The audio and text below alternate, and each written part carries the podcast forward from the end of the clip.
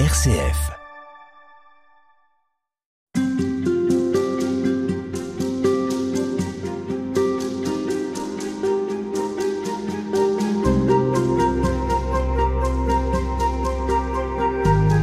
Sœur Agathe, bonjour.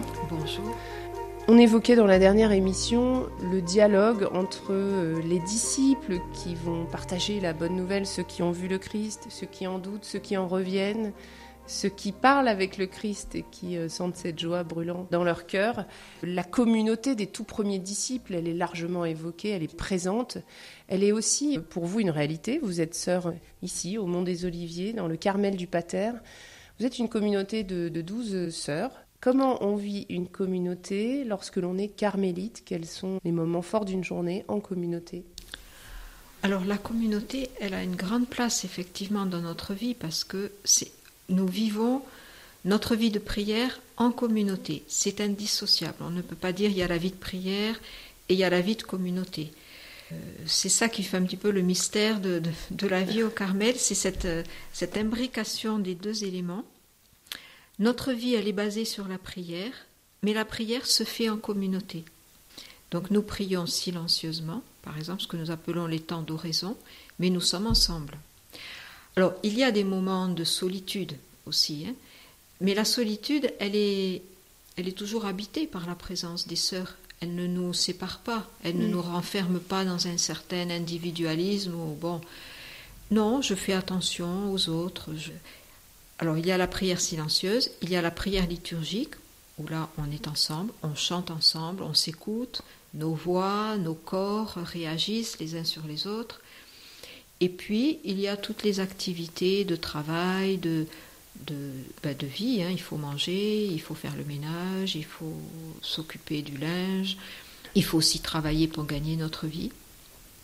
Tout cela se fait ensemble, se fait en- en gardant au cœur que je suis là pour mes sœurs, je suis là avec elles.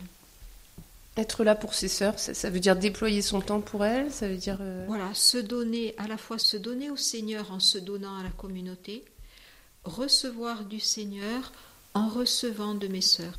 C'est pas toujours euh, simple non plus de recevoir, on voudrait toujours donner, mais il faut aussi accueillir ce que l'autre veut me Et là, quelque chose du mystère de Pâques transparaît, voilà, rayonne quelque chose. Quand, quand deux sœurs sont joyeuses, euh, ben moi je me dis voilà, c'est Pâques.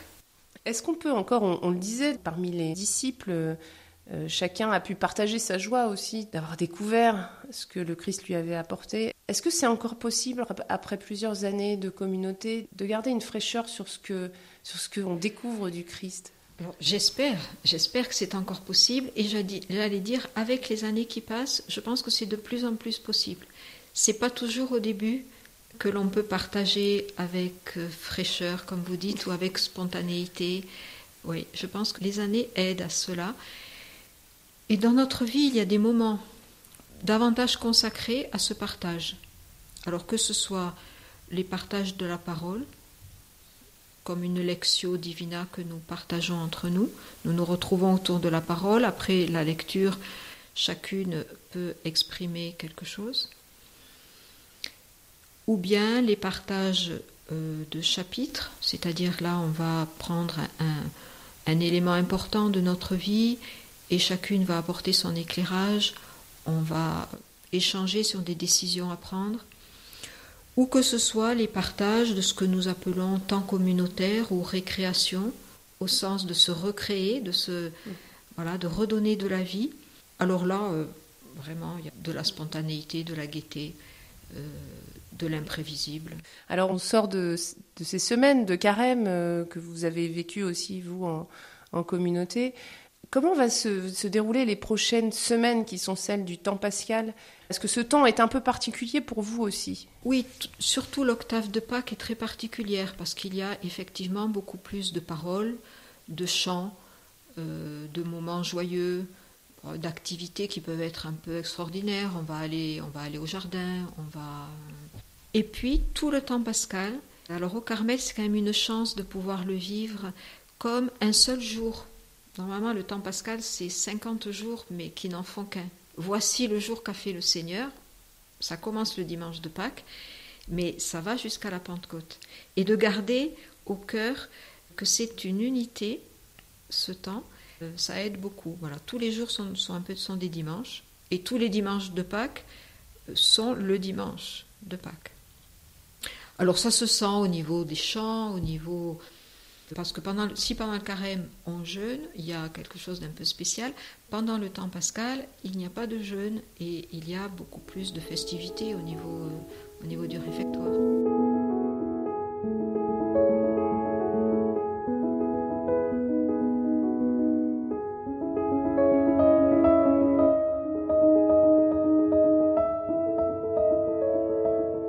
Alors vous évoquez ce, temps pascal. On est sur le mont des Oliviers, c'est important de le dire, parce que c'est aussi ici qu'a eu lieu l'ascension du Christ. Alors l'ascension du Christ, c'est une fois qu'il est apparu auprès de ses disciples, il va disparaître. Il va remonter. Il va remonter. Il va remonter vers le Père. C'est-à-dire, il va euh, manifester que son humanité est pleinement entrée en Dieu. C'est un seul mystère avec la résurrection, c'est sûr. Mm. Mais pour nous, sur la terre, il faut bien qu'on déploie un petit peu les choses. Et le Seigneur, il est rentré là-dedans. Il s'est dit, bon, ils vont avoir du mal à comprendre, donc je vais déployer les choses. Et il donne rendez-vous à ses disciples. Il leur dit, voilà, euh, attendez dans la ville le moment où je donnerai l'Esprit Saint. Et il leur donne rendez-vous sur le mont des Oliviers. Et là, il disparaît à leur regard il disparaît à leur regard. Alors c'est sur ce mont des Oliviers. Et ici c'est très, euh, c'est assez fort parce que le jour de l'Ascension, euh, les franciscains qui ont la garde des lieux saints euh, ont beaucoup de célébrations ici à l'édicule de l'Ascension qui est vraiment à quoi à 30 mètres hein, là de chez nous. Et quand on est à l'étage, nous on voit bien l'édicule de l'Ascension et toute l'après-midi de la veille de l'Ascension, on entend leur chant. Et puis euh, dans la nuit, il y a des célébrations et toute la journée, le lendemain, c'est, c'est consacré aux orthodoxes quand, quand Pâques tombe en même temps que nous. Voilà, le Seigneur, il a choisi ce monde des oliviers pour dire, eh bien, euh, voilà, physiquement, je ne suis plus avec vous, mais je reste maintenant, je reste au cœur de vous et au cœur de l'Église, donc au cœur de vos communautés. À la fois, il quitte la terre pour mieux nous dire qu'il y reste. Exactement. Alors, ce monde des oliviers, décidément, euh, dans la Bible depuis très longtemps aussi, pas seulement dans le Nouveau Testament, il y est aussi dans l'Ancien Testament, dans le livre de Zacharie. C'est d'ici que l'on dit que le Christ reviendra dans sa gloire. On appelle aussi le monde des oliviers le monde des, des derniers temps. Oui, alors, pour deux raisons. La première, c'est que c'est ici que le Seigneur Jésus, il a enseigné à ses disciples ceux qui viendraient, ce qu'on appelle les discours eschatologiques. Donc euh, il a voulu leur dire, voilà ce qui va se passer, et en des termes, en des termes qu'ils pouvaient comprendre, qu'il faut replacer aussi dans le, mm. dans le langage de, l'Apocalypse. Et c'est aussi ici que selon Zacharie, euh, le Messie reviendra, il posera ses pieds sur le mont des Oliviers, qui se fendra en deux. Mm. C'est toujours euh, voilà, en, communauté, quand euh, on veut s'amuser un peu, euh, on dit oh, bah, de toute manière, ça va se fendre en deux à tel endroit. Donc, il euh, faut être du bon côté. Voilà.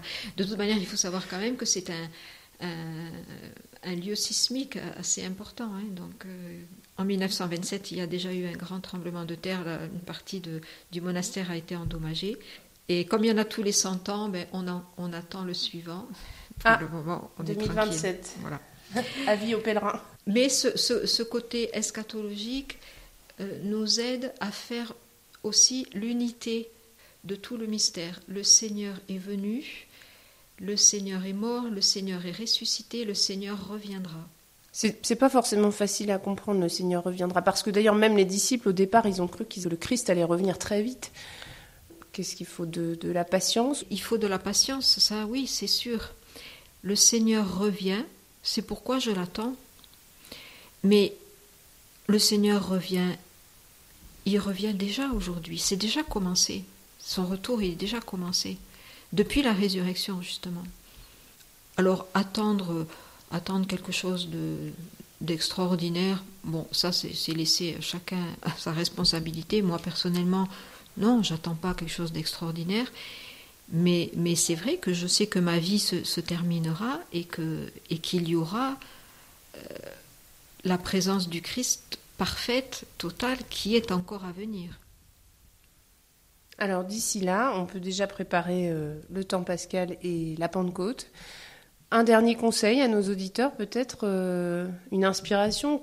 comment est-ce que vous, vivez ce temps pascal? On a tendance à les oublier ces 50 jours après Pâques. On met tous nos efforts sur le carême, dans la tension vers euh, ce tridium pascal, et puis ensuite oui, en se laissant porter par, euh, par la liturgie, par les textes que, que, nous, que nous lisons tous les jours pendant le temps pascal, je pense que ça peut être très bon de, de garder au cœur que c'est un seul jour et que à la fois même le carême, le carême et le temps pascal, euh, ils sont, ils sont unis. Hein, et le temps pascal encore plus, nous, nous, dès, dès le soir de Pâques, le Seigneur donne son esprit que nous recevrons en plénitude à la Pentecôte.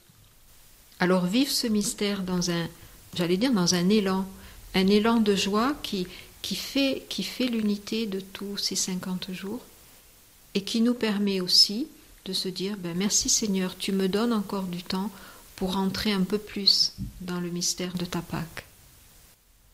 Merci beaucoup, Sœur Agathe, de nous aider à vivre euh, ce temps Pascal, euh, je rappelle que vous êtes prieur au sein du Carmel du Mont des Oliviers, ici, à Jérusalem, juste à côté de la vieille ville, juste à côté de la porte du Lion, dans un site euh, magnifique qu'on regagne par, euh, par ces vergers d'oliviers, toujours. Le Mont des Oliviers porte encore aujourd'hui bien son nom. merci infiniment, et puis on va vous laisser regagner votre, votre cloître. Merci à vous.